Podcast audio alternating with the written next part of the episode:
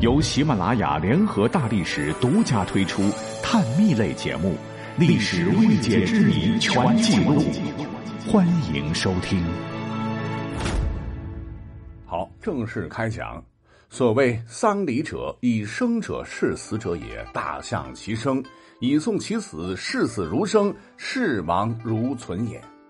就是很多年前呢，家里有长辈去世，呃，搭起灵堂，摆好桌子，上放牌位，点燃蜡烛，上香，上贡品，摆上花篮，一些纸货，再挂上一项挽联大写的卞字挂起。桌前方地上还有一个专门烧纸钱用的瓦盆，差不多是约五寸宽。呃，高个两寸，底部中间有个小孔，应该是透气，让纸钱盆中燃烧的更充分。瓦盆旁边呢会摆个垫子，供亲人祭拜哭丧、亲朋好友吊唁、烧纸钱使用。办丧礼是办得很庄重了。等到出殡起棺前，长子或长孙要捧一直烧纸钱烧得满满的灰烬压实了的这个瓦盆，呃，因为讲究。这个纸灰是绝对不能倒的啊！说是纸灰越多越好，子孙则越旺盛之意。呃，也有的说代表逝者到另一个世界就有钱花了，甚至还讲究说，那长子或长孙抱瓦盆的时候，若家中去世的是男性，此时用左手端盆；反之，右手男左女右，云云。那这个时候呢，逝者的其他子女亲人也要排开围在周围，当听得处理白事的阴阳或主事。看时间差不多了，高喊准备起棺。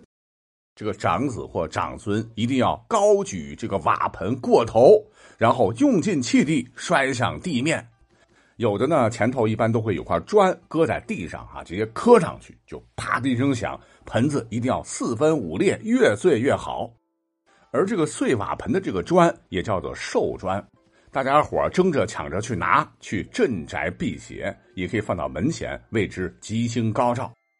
如果说这个长子或长孙在摔的时候第一次没摔碎，这时候呢，这个孝子孝孙就得站起来，被别人扶着，用脚继续往碎里踩。或者呢，有的地方盆摔第一次没摔碎，是不能再摔第二次的，否则是不吉利。得由抬棺者用脚将瓦罐踩碎，这样呢，才能继续的举行葬礼。等这个瓦盆摔完了，随着起棺两次喊起，抬棺人就抬起棺材送逝者去墓地埋葬。俗话说：“丧事顺不顺，得看瓦盆摔的碎不碎。”正是此意。这个传统据考证已经是流传了几千年，从古至今。那作为一个历史爱好者，就喜欢刨根问底，拦不住啊！我就一直想，为什么要在丧礼上摔这个瓦盆呢？哎，这到底是怎样的一个民俗呢？我一查发现，民间解释也是各不相同。那有的地方认为，古人崇信孝道，晚辈儿呢尊敬和赡养老人天经地义，等老人去世时，也要为他们送终，让他们好好的入土为安，尽孝才算完。摔盆呢，也算是一种宣誓，就是说完成了晚辈儿对长辈儿的义务。而这个被摔的这个灰盆又叫做阴阳盆古人迷信认为，这个盆子未摔时，逝者呢是处于阴阳之间。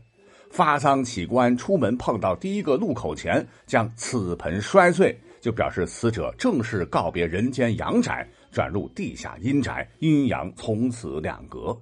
随着盆碎灰飞，逝者一生也就灰飞烟灭，尘埃落定，终了。其实这个想法就跟很多地方的老话讲的一样啊，说是逝者穿的衣服不能为绸缎了，因为这个绸缎的“缎”与断子绝孙的“断”谐音，还禁穿什么褂子了啊，因为褂子通褂子，表示去世牵连儿子的意思，云云。那还有的传说说这老盆啊。乃是逝者过奈何桥时未喝孟婆汤所用的，喝了孟婆汤就会忘记此事。而盆子当中啊有个洞，咣叽一声摔碎老盆一个是为了阻止亲人喝下孟婆汤，让这汤漏掉；一个是声音突然一下子提醒啊，表达了生者对逝者的种种不舍。那还有的说摔瓦盆其实呢是活着的人表达对逝者的尊重。因为老早的时候，这个商品极度不发达，盆子跟锅一样非常的稀缺。在家人去世以后，将盆子摔碎，就代表毁坏家里的财产，来哀悼逝者，表示对死者的尊重与缅怀。最后呢，我谈点我的看法哈。咱们不是平时一摔东西什么岁岁平安嘛？这摔瓦盆搞不好也真是寓意岁岁平安，是希望逝者到另一个世界能够平平安安的上路，不被各方小鬼刁难，并将福气留给子孙后代。